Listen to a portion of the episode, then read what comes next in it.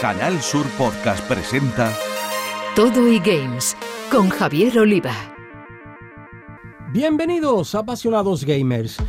Arrancamos Todo Games, ya sabéis, un contenido exclusivo en podcast de Canal Sur Radio en el que abordamos toda la actualidad de los eSports y los videojuegos en general, con una especial atención a lo que se juega en Andalucía. Lo hacemos con dos de los mayores expertos en la materia que tenemos en nuestra tierra, como son José Manuel Fernández Espidi y Jesús Relinquepella.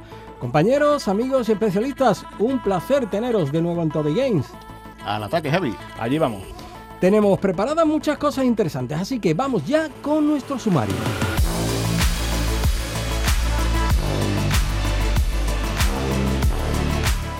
Va a estar con nosotros un investigador en torno a los videojuegos que llegó a ser capaz con un sistema predictivo de anticipar resultados y nivel de juego de gamers de los eSports. No os lo perdáis, él es el sevillano Flavio Escribano, doctor por la Universidad Complutense de Madrid en el uso de videojuegos en educación para la innovación y responsable de investigación de la Fundación GECON.es.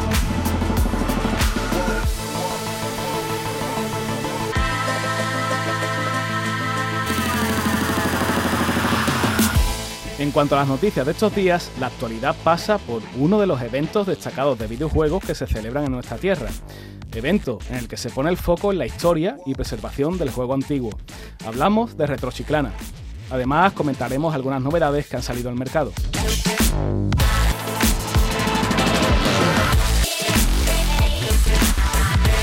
Y estaremos en Linares, un lugar donde se han propuesto suavizar sus altos índices de paro de la mano de la industria del videojuego, y por eso han creado en la incubadora tecnológica del campus universitario un espacio con lo último en tecnología para el ocio electrónico.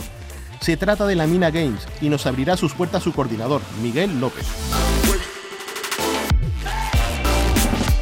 Para terminar, como solemos hacer, hablaremos de lo que más nos gusta. Jugaremos unas cuantas partidas, primero a un título actual como Sniper Elite 5, para luego viajar al pasado y recordar un clásico donde los haya como World Rally Championship.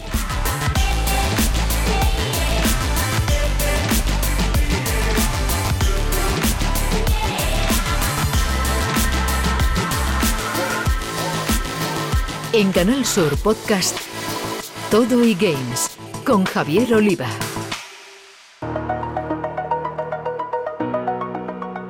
Hoy está con nosotros toda una personalidad en lo que a la investigación de videojuegos se refiere. Doctor por la Universidad Complutense de Madrid en el uso de videojuegos en educación para la innovación, el sevillano Flavio Escribano es el responsable de investigación de la Fundación GICON. Queremos saber, entre otras cosas, cómo se pueden aplicar sus estudios a los pujantes y sport.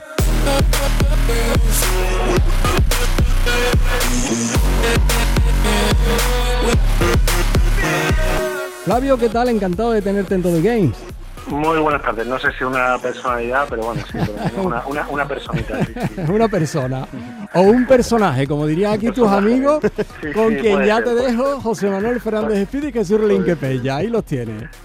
Venga, estupendo. Gracias por, por llamarme y por, por permitirme estar en el programa. Encantado. Personalidad, por supuesto, porque a Flavio tenemos el gusto de conocerlo desde hace ya un buen porrón de años y podemos decir con total tranquilidad que a nivel profesional es una de las personas más interesantes que tenemos en este sector, ¿no? haciendo lo que no muchos hacen con los videojuegos, que es investigar. Eh, y tanto como las cosas que haces en la Fundación GECON como responsable de investigación, ¿no? que es aquello de trabajar con videojuegos para aprovechar sus características, ¿no? con vistas a entrenar y evaluar habilidades clave en poblaciones concretas, no determinadas. De hecho, y a estos mismos respectos, eres uno de los fundadores de Soft Skill Games, ¿no? Me gustaría que nos contaras más de esto, Flavio. Bueno, Soft Skill Games empezó como, como bien has dicho, un proyecto de, investigación. La investigación siempre parte de una intuición, es decir, que no se puede innovar si uno no tiene la intuición de que algo que todavía no se ha descubierto, que todavía no se ha desarrollado completamente y por lo tanto si no hay ese descubrimiento y esa investigación pues no llega a un a puerto, ¿no? a un buen puerto, pues no, no se produce tampoco el siguiente paso que sería la, innovación. Entonces nosotros teníamos una intuición hace tiempo de que efectivamente el videojuego podía causar ciertos, ciertos cambios a, nivel neurocognitivo, como de hecho también comento en el libro, y, bueno, conseguimos una, afortunadamente conseguimos una financiación del Ministerio de Industria y en ese momento sí que sí que había este tipo de, financiación. Ahora justo de este tipo no hay. Y bueno, pues sí, efectivamente, nos dimos cuenta, utilizando test eh, psicológicos y pruebas con, con, videojuegos que habíamos modificado, a través de los cuales recibíamos ciertos, ciertos datos, ciertos datos de interacción del usuario, pues comparando esos datos de interacción con algunos test estándares, nos dimos cuenta de que sí, de que había cambios en los comportamientos y que sobre todo en, algunas habilidades como la asunción de, de riesgos sí que se producían eh, cambios significativos en el comportamiento. Esto lo hemos seguido haciendo con otros proyectos, eh, ya utilizando una plataforma ya plenamente desarrollada, Soft Skill Games, que básicamente utiliza los datos recibidos de la API de, Steam y cruzando esos datos de Steam con otros test psicológicos, ahora con tres universidades europeas y en un, proyecto eh, Horizon Europe, pues estamos mm, haciendo lo mismo, pero con estudiantes de doctorado y eh, son nueve módulos y entrenamos hasta esas nueve soft skills diferentes, entre ellas creatividad, pensamiento crítico, eh, juicio, toma de decisiones, orientación a objetivos, o sea, todas esas soft skills que se han seleccionado previamente, pues eh, en nueve módulos y en cada módulo hay unos 80 o 90 alumnos, o sea que podemos decir que casi van a pasar por este proyecto mm, mil alumnos y alumnas que además también hacen esos test psicológicos y que además, ya, os puedo decir también que por lo menos en los tres, cuatro primeros módulos, que ahora estamos en la mitad más o menos del proyecto, sí que vemos también cambios significativos en, el aprendizaje de esas habilidades. Bueno, entendemos que todas esas skills, esas habilidades que has comentado y tal, eh, se aplicará perfectamente a, a, lo que son los eSports, ¿no? Bueno, de hecho nosotros empezamos con esto Mm, por el tema de los eSports. Nosotros pensábamos que podíamos utilizar eh, la información, los datos que, que, las APIs de los, de los eSports, porque es verdad que los eSports sí que tienen una cosa súper buena, que es que todos tienen una API bastante, bastante desarrollada. ¿no? Entonces eh, empezamos a, utilizar League of Legends porque la API de Riot es súper completa y puedes tener información de casi todo lo que hace un, usuario y, y, de hecho ese proyecto tenía un nombre clave porque todos los proyectos con los que empezamos tienen, tienen su nombre clave obviamente y este se llamaba Gym of Legends G-O-L y bueno, la idea era esta, la idea era utilizar estos datos para, para hacer entrenamiento con, con eSporters. Es más, os diré que hay una investigación de una universidad china, la principal universidad tecnológica en China, y el autor es Gong y otros y otros científicos más. Y es que son nombres muy complicados, son chinos y los nombres en inglés me quedan mejor. Pero bueno, yo sé que este Gong, por el tema del Gong, ¿no? del, platillo este gigante, sí se me, se me queda bien. Entonces Gong y sus, y sus colegas demostraron que a aquellos jugadores de, de eSports, es decir, profesionales, la gente que juega videojuegos profesional, activa más zonas en su cerebro cuando está jugando que las que ya juegan normalmente y, ya es mucho.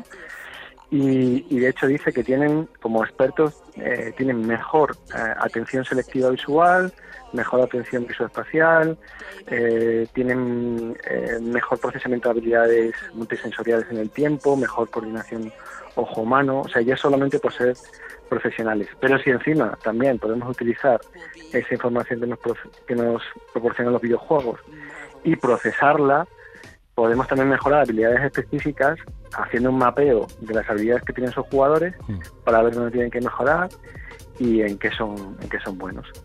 Y nosotros la verdad es que habíamos desarrollado esta API de Game of Legends y capturamos un montón de información de las diferentes ligas de, bueno, de la, de la liga principal de la LVP española de los de los perfiles, tanto los perfiles de juego profesional como los perfiles que tienen de entrenamiento, los jugadores de esas ligas, hacíamos cruces y casi casi te digo que podíamos saber quién iba a ganar en, en, en los próximos campeonatos. Qué bueno, vaya. Sí, porque se veían muy bien, muy bien los gráficos de cuando, cuando minaban, cuando, cómo no minaban, cuando, minaban mucho, cuando minaban poco, eh, los, todos los kills, los minions, todo, todo seguía súper bien en esta, en esta aplicación. Y ya veías cuando estaba alguien un poquito bajo ¿no? de, de estadísticas, cuando alguien estaba un poco, un poco más alto y comparábamos los perfiles y sí, sí, podríamos decir casi, casi con toda seguridad quién iba a ganar en el próximo campeonato. ¿Y desde la Superliga os han requerido este trabajo? la, la, Superliga del League of Legends. Ah, bueno, ahora no sé cómo se llamará porque estoy completamente desconectado ¿eh? de todo ah, este vale, tema. vale, vale. Pero en su momento que estábamos ahí súper enchufados, ya te digo que, que todos, todos lo- todas las semanas revisábamos estadísticas, seguíamos los campeonatos y ha- hacíamos apuestas internas en, en, en la oficina y, y sí, sí, o sea, en muchos casos, en muchos, ¿eh? En muchos casos sí que sí, sí que quedaba claro quién iba a ganar y quién no. Claro, porque nosotros sí que es que teníamos un, pero yo os digo, un mogollón de estadísticas de cada usuario, ¿eh? porque el, el tema es que la API de Riot, eh, aparte de ser completamente pública, es que da muchísima, muchísima información. Entonces nosotros toda esa interpretación de minions por minuto, de oro por minuto, todo eso lo teníamos súper súper bien desarrollado y claro, mm, mm, además en el tiempo, es decir, que teníamos, podíamos elegir incluso las 10 últimas partidas que hacía un que había hecho un jugador con su perfil de entrenamiento, ojo, no con su perfil de, ju- de, de- De campeonato. de campeonato. Que, que el de campeonato, bueno, estaba bien, pero en realidad el, el potente es el, el entrenamiento, ¿no? Y sí, sí, te dabas cuenta que lo mismo pues hacía dos semanas que, que no levantaba cabeza. Y lo veíamos con la estadística. Entonces, claro, esas son herramientas que son muy, muy útiles para los psicólogos que están entrenando a los equipos, pero no, no las tienen. No seguimos por ahí básicamente porque, bueno, nuestra investigación por financiación y por también por, por peticiones ¿no? de, de trabajo pues fue por otro otra línea ¿no? pero bueno no nos hubiese disgustado Mm, Aún así, Flavio, no descarte que Florentino te pueda llamar eh, eventualmente eh, para Bueno, Superliga. eh, te- os puedo decir, hay, hay, sí, hay un proyecto de, de, de Arun Faroki que es anal- una analítica total de los de partidos de fútbol. Mm. Eh, cogen los datos y los meten en, en un FIFA del año no me acuerdo cuál, porque este proyecto es del 2011, 2012. Y, y sí, con esos datos se pueden, Claro. sí, sí que se puede saber mucho sobre, sobre un equipo, sobre las capacidades y las posibilidades de ganar, de perder, etcétera, etcétera. ¿no? ¿Qué pasa? Pero bueno, yo, yo estuve, una vez estuve visitando el Barça, ¿eh? una vez estuve visitando el Barça para hablar de estos temas y ellos me, me decían que la única, el único vector que tenían seguro para saber si un jugador rendía o no rendía era el peso. Y por eso la gente que termina en el Barça, los jugadores profesionales que terminan en el Barça, siempre pasan por, por dieta para perder peso. Todos. Voy a tener que pasarme. Lo que os pedí que debemos No, no, no, Nosotros vas a lo jugar- conocemos, tú ¿eh? no vas a jugar en el Barça. Aunque ahora estoy más cerca de a te Ronaldo Nazario. te veo más bien en el Atleti, ¿eh? Te veo en Atleti. Oye, pues Flavio, en tus pesquisas sé que sé que habéis tocado cosas tan maravillosas, ¿no? Como el hacer que los videojuegos sean accesibles a todo el mundo, ¿no? Me acuerdo cuando me contabas una vez sobre la posibilidad de que una persona invidente pudiera pues jugar a un shooter multijugador como el Counter Strike, ¿no? Y esto me pareció una, una cosa alucinante, ¿no? Y ¿Cómo crees que podrían llegar de alguna manera los eSports a perfiles que no lo tienen fácil con los videojuegos en sí? Bueno, si estamos hablando de personas que tienen diversidad funcional, eh, uno de los proyectos que acogimos en, en el PlayLab, el PlayLab, el PlayLab fue eh, en el Media Lab Prado, que ahora ya no existe donde está, ¿no? lamentablemente. En el Media Lab Prado hicimos un proyecto con fondos públicos y fondos privados, fondos privados puestos por, por PlayStation, y uno de los proyectos que se aceptó era audio, eh, audio games y con Audio Games precisamente lo que hacíamos, lo que hacíamos, bueno, lo que hacía el, el equipo que, trabajó con ello, que fue precisamente Luca Carruba, era eh, posicionar, y, esa pieza además estuvo expuesta en el, en el la laboral, Centro de Arte, en Gijón, y en otros varios sitios más. Y bueno, era posicionar al jugador en un espacio físico a través de eh, sonido tridimensional, ¿no? Entonces, en, en función de dónde estaban los objetos situados en el, en el espacio físico, es decir, tú llevabas como, como una- unos auriculares que estaban conectados con y geoposicionados con unos sensores y luego se utilizaban las cámaras Kinect para posicionarte en, en el sitio tridimensionalmente y según la posición, pues en, en los auriculares que tú tenías puestos se sabía dónde estaban los, los objetos, ¿no? lamentablemente no, no las empresas no están trabajando mucho mucho en esto o sea que sigue habiendo mucho de de bueno de que estas personas se sienten discriminadas ¿no? a, la, Mm. a la hora de poder jugar a juegos Sí. Pero bueno, hay otra empresa, bueno, otra organización, no, no es empresa, creo que también es una, una asociación o fundación que se llama FX y FX incluso pues está trabajando creo que con Microsoft principalmente en hacer mandos accesibles para personas con, diversidad funcional. Y la verdad que están teniendo unos logros fabulosos no personas que, que tienen pues estas dolencias y, y, que bueno y que al final acceden a algo a lo que deberían tener derecho no porque recordamos que según la Carta de las Naciones Unidas el juego es un derecho para el niño y el juego ya no estamos hablando de jugar a pelota. O sea, en el siglo XXI el juego es el videojuego, con lo cual esos niños y niñas con diversidad funcional deberían poder ejercer su derecho a jugar tal y, como hacen aquellos que no, que no tenemos esa dolencia.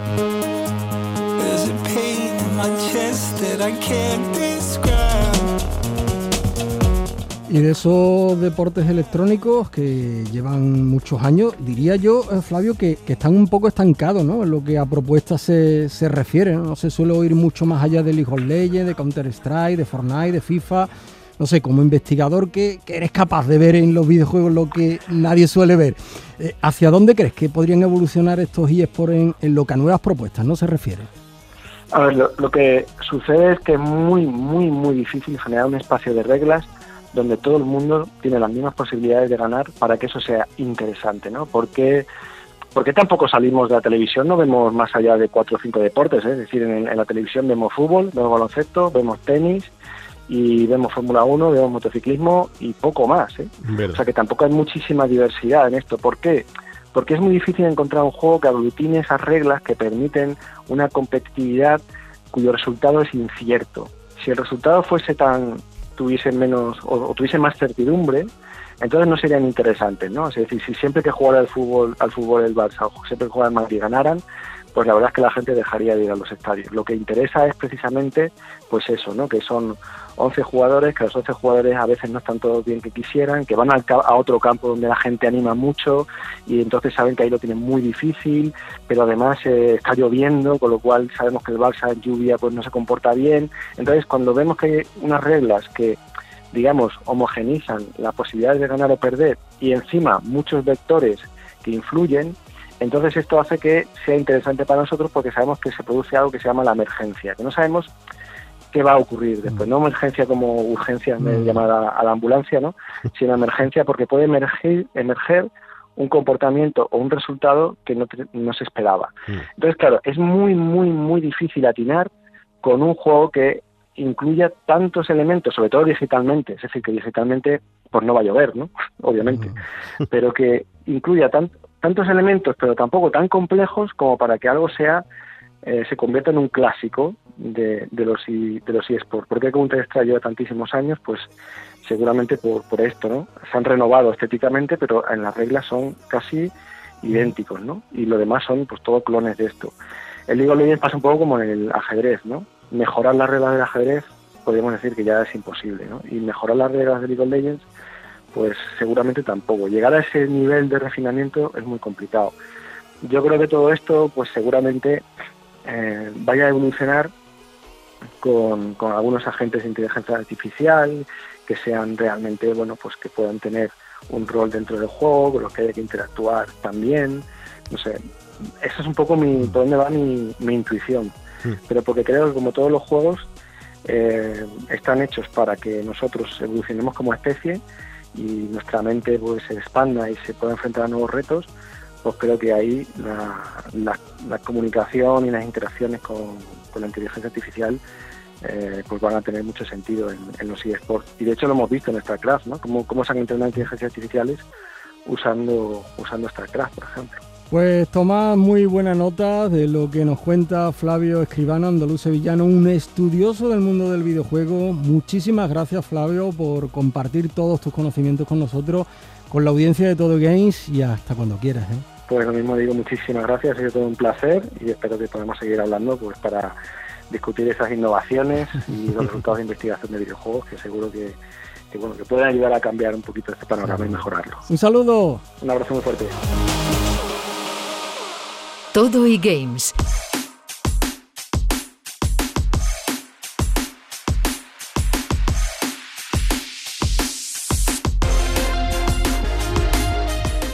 De las apasionantes investigaciones de Flavio Escribano a la actualidad del videojuego que como siempre nos traen Pecha y Speedy.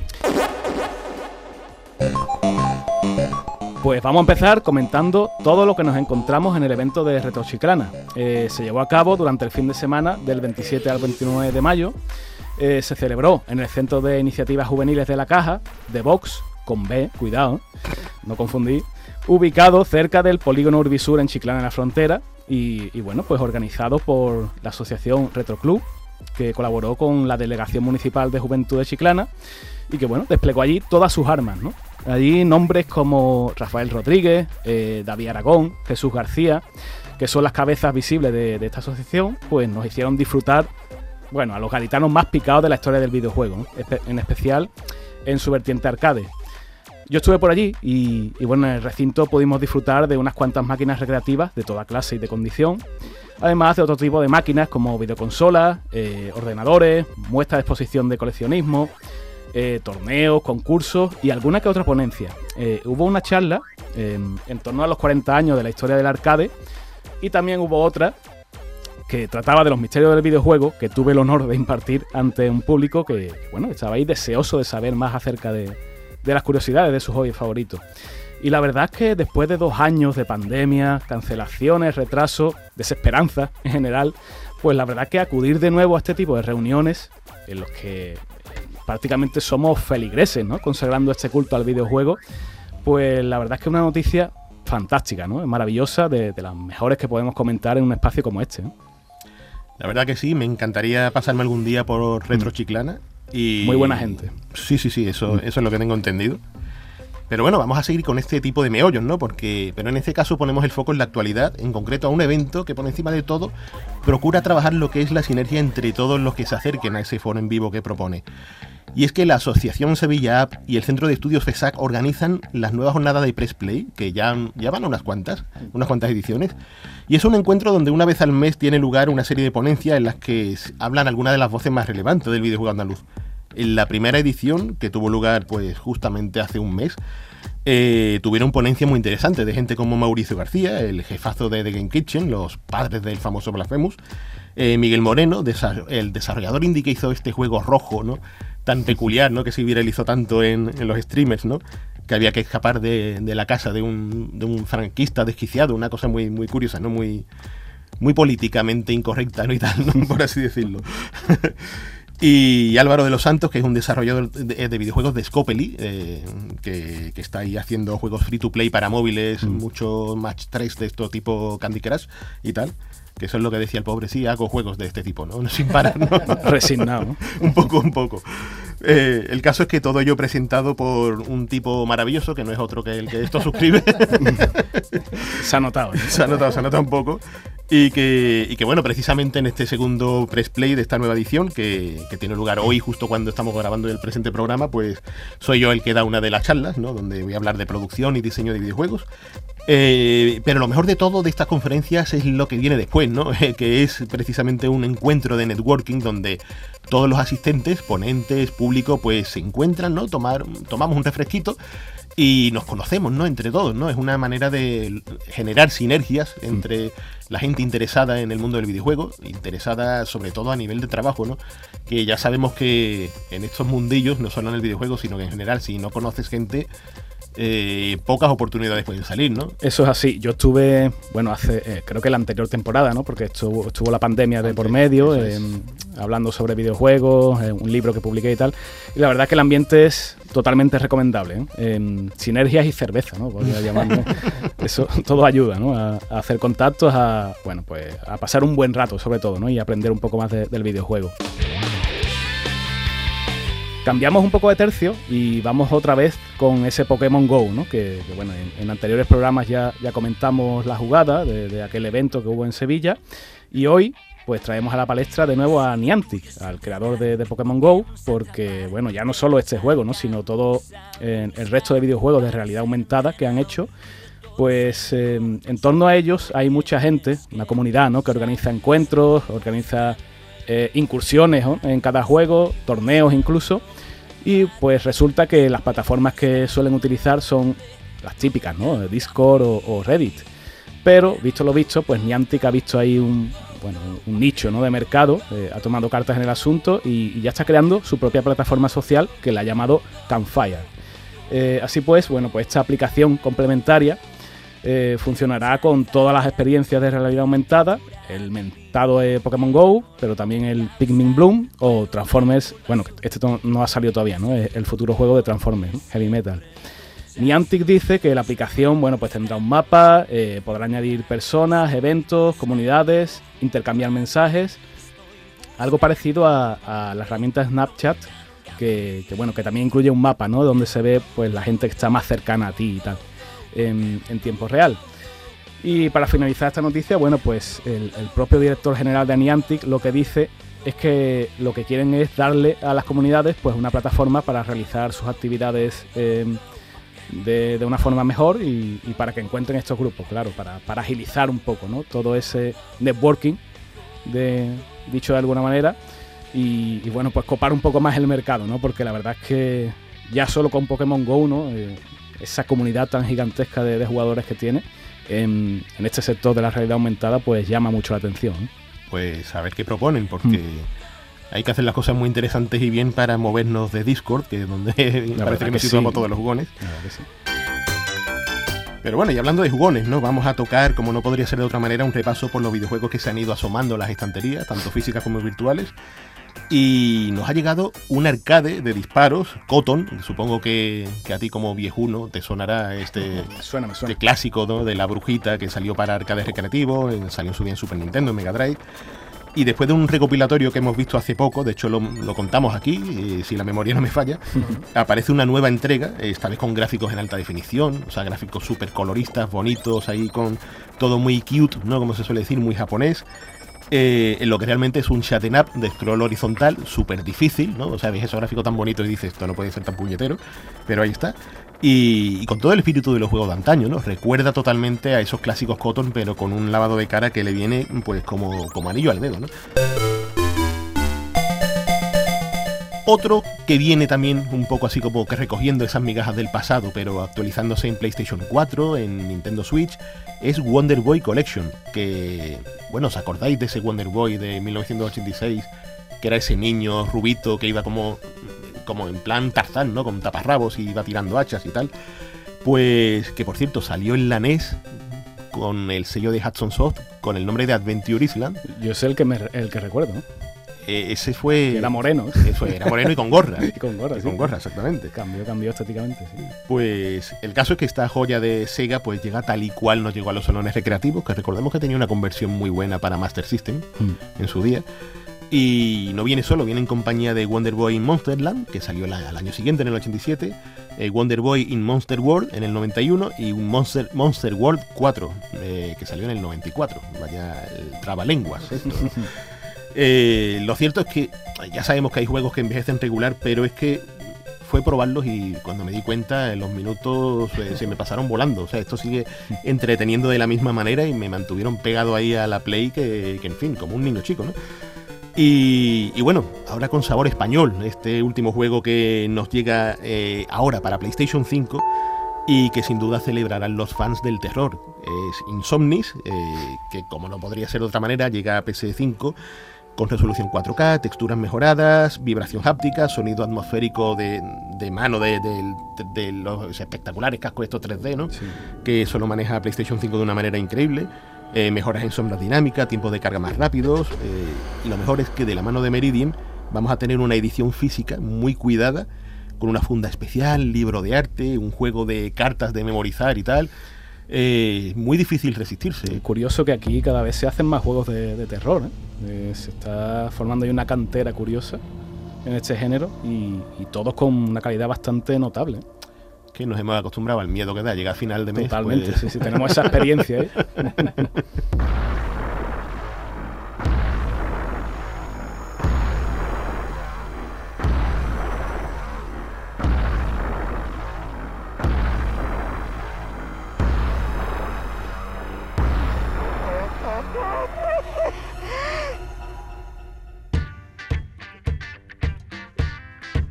En Canal Sur Podcast, Todo y Games, con Javier Oliva.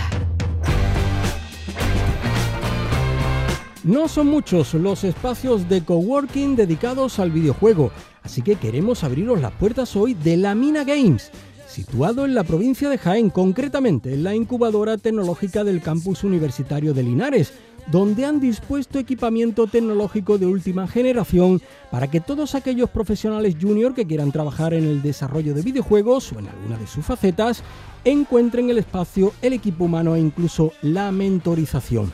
Vamos a entrar en este ilusionante espacio con Miguel López, que es su coordinador. Miguel, ¿qué tal? Muy buenas. Hola, buenas tardes. Encantado de tenerte aquí en Todo y Games. A mi lado tengo a José Manuel Fernández Espidí, a Jesús Relinque Pella, a los que, bueno, pues eh, te presento y estoy seguro que están deseando ya conocer la Mina Games. Bueno, Miguel, eh, encantado de que estés aquí con nosotros y la primera pregunta, eh, un poco de presentación, ¿no? Nos gustaría conocer bueno, quiénes son los, responsables de esta fabulosa idea, cómo está funcionando y, todos los detalles que, nos puedas contar. ¿no? Pues sí, contaros. Al final, la, Mina Startup es una iniciativa de la Cámara de Comercio de Linares, fondos regionales, en colaboración con, con ayuntamientos. Y bueno, pues es una iniciativa que surge hace un año y poco.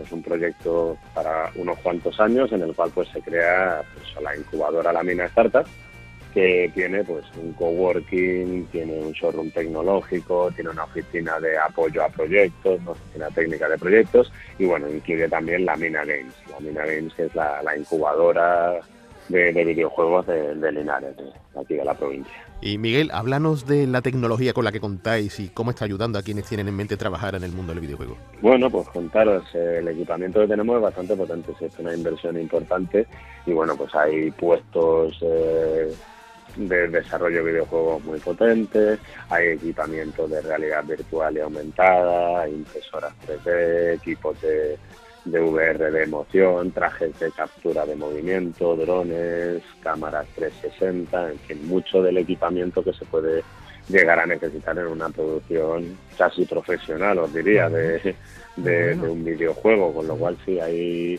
mucho, mucho equipamiento, la verdad es que nuestra web aparece todo de todas las cosas disponibles que hay.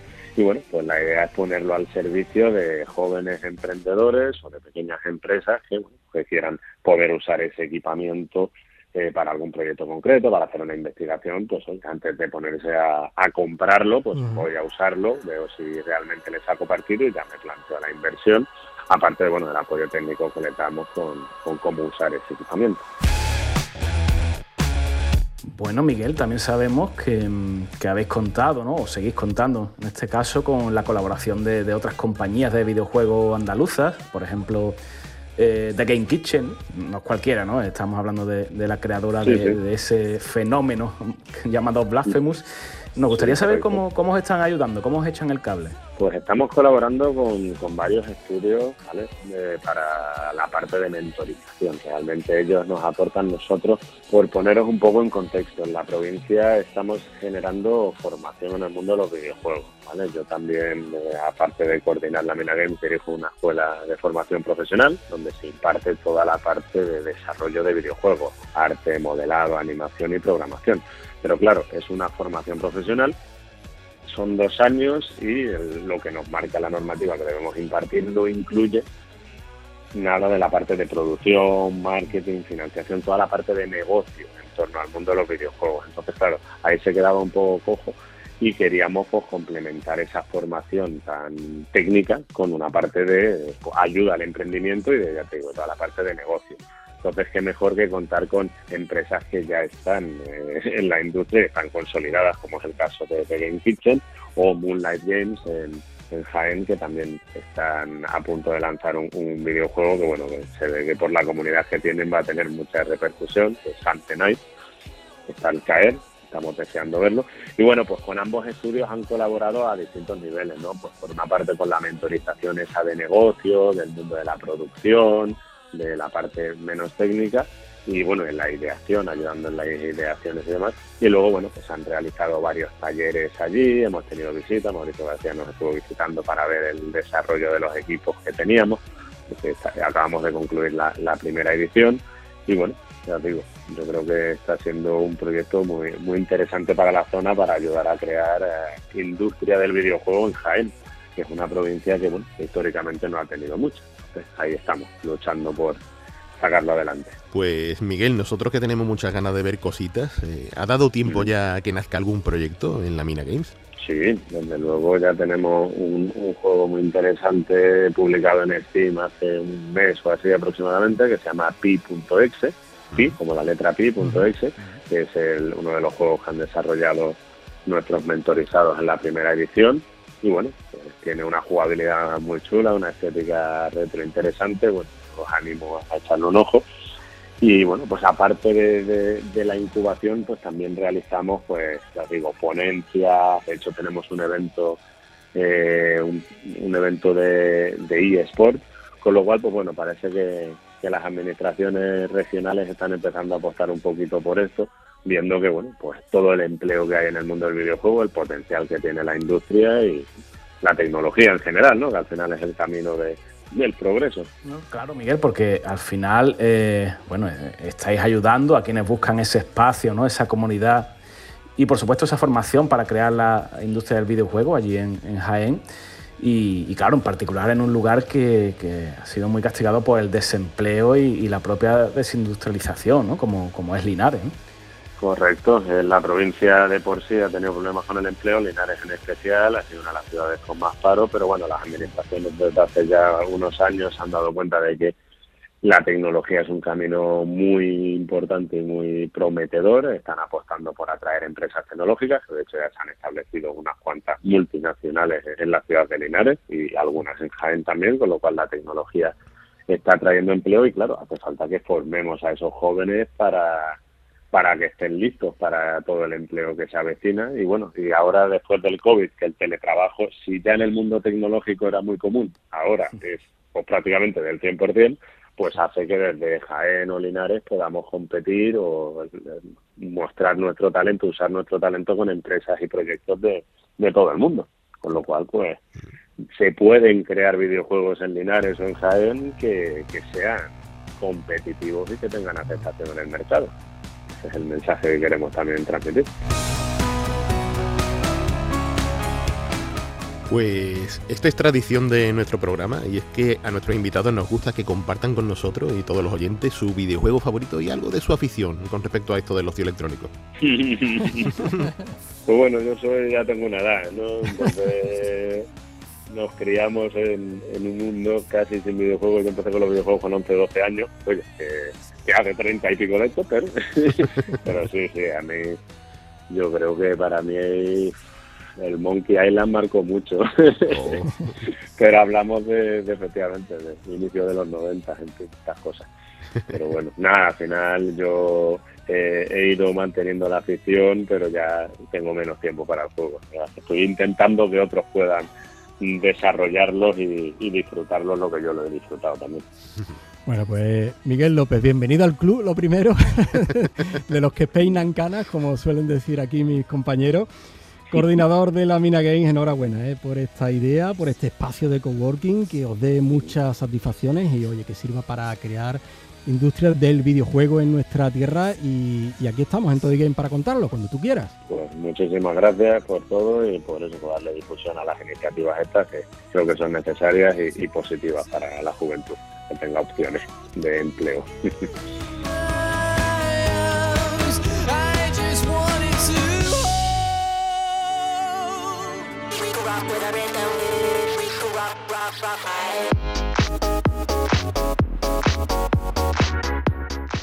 Después de que en la Mina Games nos pusieran los dientes largos con la última tecnología en videojuegos para crear industria, supongo que estáis ya deseando jugar. Al menos nuestros dos gamers, Speedy y Pella, ya los veo yo con sus mandos en la mano. Hoy, ¿con qué juegos de ayer y de hoy?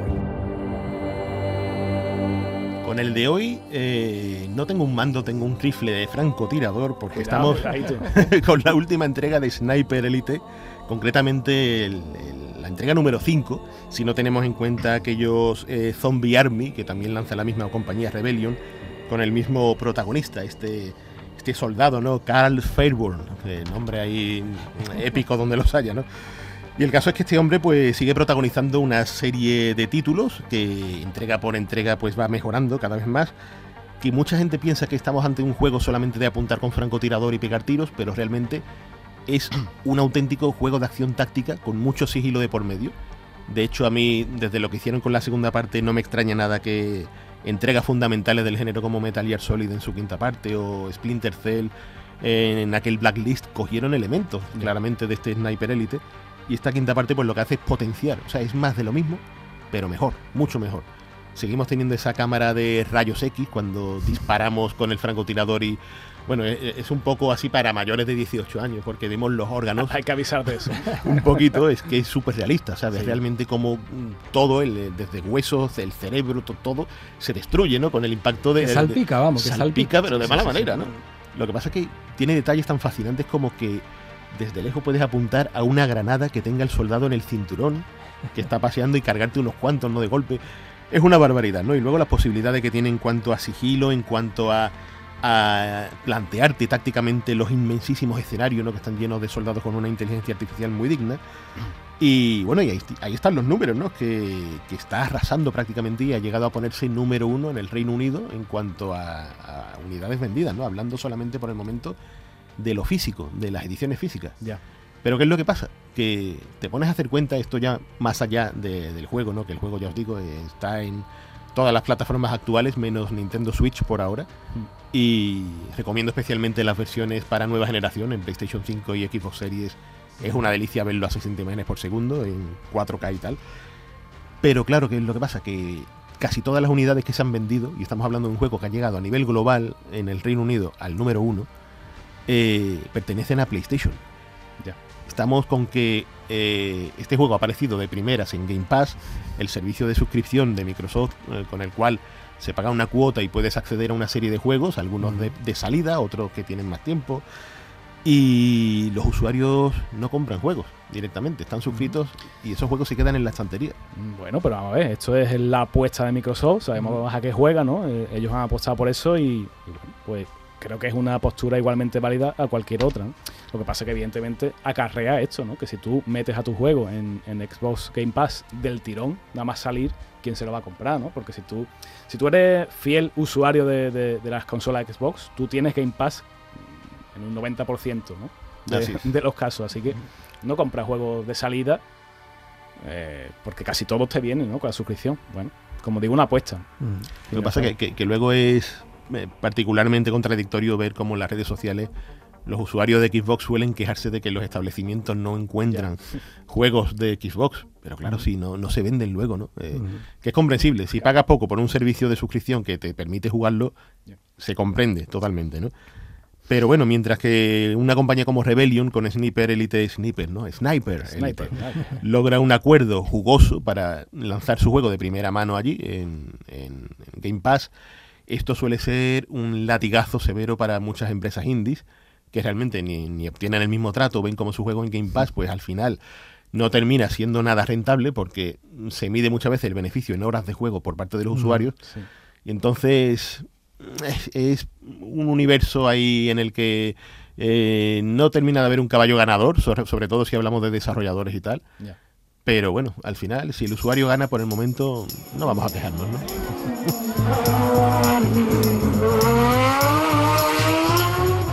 Bueno, pues el viaje retro en, este programa eh, se llama World Rally. Eh, ¿Tú jugaste, Speedy, a World Rally en, una máquina? Llegué a jugar y, en su momento me pareció una cosa increíblemente difícil, pero lo que pasa es que era hipnótico, era muy, muy bonito de ver. Tenía algo, tenía algo que, lo hacía adictivo y, que te, obligaba prácticamente ¿no? a jugar otra partida. Pues era el año 1993 cuando la, la empresa de Barcelona, Gaelco, pues estaba ahí a punto de marcar prácticamente un hito, ¿no? Para, tanto para la compañía como para los juegos recreativos españoles, que bien nos lo sabemos, ¿no? de haberlo estudiado varias veces, ¿no? Y, y, bueno, pues este World Rally, eh, su desarrollo eh, se llevó a cabo pues un poco en las oficinas de, de Figuras Software. Aunque lo curioso es que el origen, digamos, el, padre, por así decirlo, de este World Rally eh, apunta a otra desarrolladora, que fue Arcadia. Arcadia era bueno, una empresa situada en, Cantabria, donde, de donde procedían sus programadores. Allí hicieron títulos como El Poder Oscuro, hemos hablado alguna vez de él, ¿no? De Curro Jiménez, de Satán también, o del que más nos interesa hoy, que es el propio Carlos Sainz. Este Carlos Sainz, que salió para ordenadores de, 8 bits, Spectrum, Astra, MSX, pues evidentemente era un simulador de, de rallies y recreaba distintas pruebas ¿no? de, de, las que se corrían aquella época y tal. Y, bueno, tenía características muy curiosas, ¿no? incluso avanzadas, diríamos, para, para la época. Elegir eh, transmisión, eh, el tipo de neumático y tal. Y este planteamiento de este juego, pues influenció a tope lo que sería ese World Rally posterior, ¿no? Porque World Rally, eh, la programación de, este juego, de este arcade, pues corre a cargo de, gente ilustre ¿no? en el videojuego español. Está Fernando Rada y estaban los hermanos Granados, tanto Jorge como, como Carlos que se llevaron un par de años desarrollando este juego y que, por supuesto, contaron con la ayuda y, el beneplácito de, Carlos Sainz, que, ya, como hemos dicho, había colaborado de alguna manera, por lo menos prestando su imagen a, ese primer juego, y para este, pues, en teoría también iba a ser un poco imagen de World Rally. ¿Qué pasó? Pues cosas que, suelen pasar cuando hay em, negocios ¿no? o relaciones entre videojuegos y deporte, que resulta que Carlos Sainz, poco antes de que se eh, lanzara el juego, World Rally, pues cambió de escudería. Ya no era del Toyota, ¿no? El Toyota Celica que todos lo conocíamos, el típico, pues lo cambió, creo que recordás por Lancia.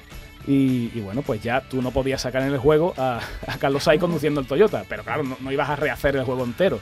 ¿Qué hicieron? Pues en la imagen de Carlos Sainz le pusieron un casco encima y ya era el, piloto anónimo, ¿no? ya no, no había, no había eh, rastro, de, Carlos Sainz en ningún tipo de, pantalla ¿no? del videojuego. Pero más allá de todo esto hay que decir que, como juego, bueno, pues era, era una barbaridad, ¿no? Era pura acción. Era un arcade de tomo y lomo porque cada fase, que, duraba 60 segundos, era, era el tiempo límite ¿no? que tenías para completar cada circuito, digamos, pues eh, tenías una presión brutal para llegar con, el Toyota hasta la línea de meta sin, bueno, sin colisionar ¿no? por, el, por el recorrido. Y, como decimos, con esta implacable cuenta atrás, pues todo el día ahí en el, soplándote en el cogote, ¿no? Eh, las máquinas pues tenían ese volante que, respondía a la perfección y, lo que hacía era pues... Em, llamarnos para que hiciéramos derrape, ¿no? Que al final era eh, se conocía esta máquina como el juego de, los derrapes porque todas las curvas se cogían a, toda velocidad y tú tenías que girar a fondo, ¿no? El, volante para derrapar y, tomar la curva, como digo, sin, sin chocarte con, el decorado. Y lo curioso, eh, otra de las cosas curiosas, ¿no? De, este World Rally, que, bueno, que su, digamos, su esquema jugable fue copiado y calcado hasta, hasta la saciedad, pues... Mm, curiosamente tenía un sistema anticopia que fue de los más chungos de la historia, ¿no? de los más complicados de saltar. Y de hecho, hasta hace unos pocos años, en, un evento retro, en el que acudió el, creador de, la placa del hardware, pues eh, el propio creador fue el que proporcionó las claves para desbloquear esta, copia y que se pudiera preservar para jugarlo nosotros en emuladores. Me reservo para el final el nombre porque, porque este sí que es un ilustre, ¿no? don Javier Valero de, de Lérida, que tuvimos el placer de conocer tanto Speedy como yo hace unos años por aquí por Sevilla. Y, bueno, fue el, recuerdo de la charla, de, esas dos horitas que estuvimos con él contándonos todo tipo de anécdotas, de historias de, su época en, Gaelco y en Tefri, pues creo que es inolvidable. Inolvidable, impagable y, y la verdad que ese hombre me dio, o sea, nos dio unas lecciones en cuanto a diseño de videojuegos brutal que, para mí se quedan, ¿no? O sea, es maestro donde los haya. Y que sin duda, oye, pues se enriqueció bien con este juego, ¿eh? como todos los desarrolladores, porque World Rally hizo unos números impresionantes, ¿no? Pero bien merecido porque menudo trabajazo, ¿eh?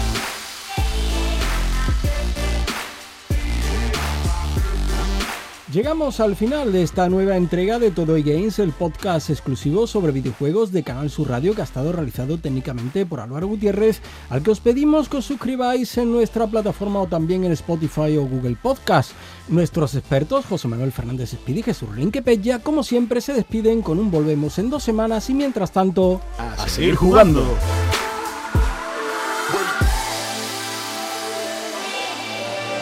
En Canal Sur Podcast han escuchado todo eGames con Javier Oliva.